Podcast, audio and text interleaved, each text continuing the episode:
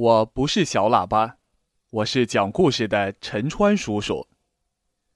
小朋友，今天给你讲一个小松鼠找花生的故事。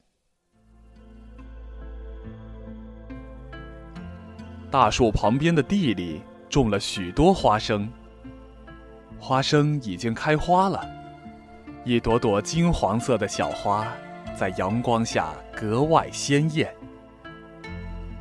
小松鼠问鼹鼠：“这是什么花呀？”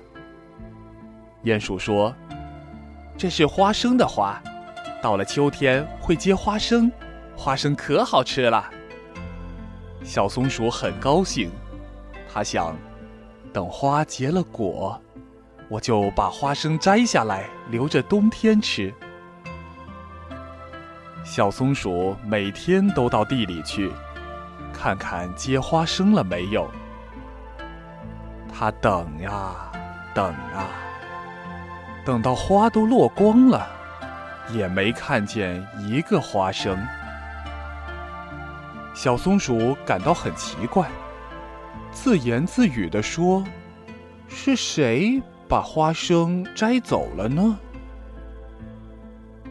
聪明的小朋友，你能帮助小松鼠？找到花生吗？如果你还不知道答案，可以问问爸爸妈妈。好了，今天的故事就讲到这儿，小朋友再见。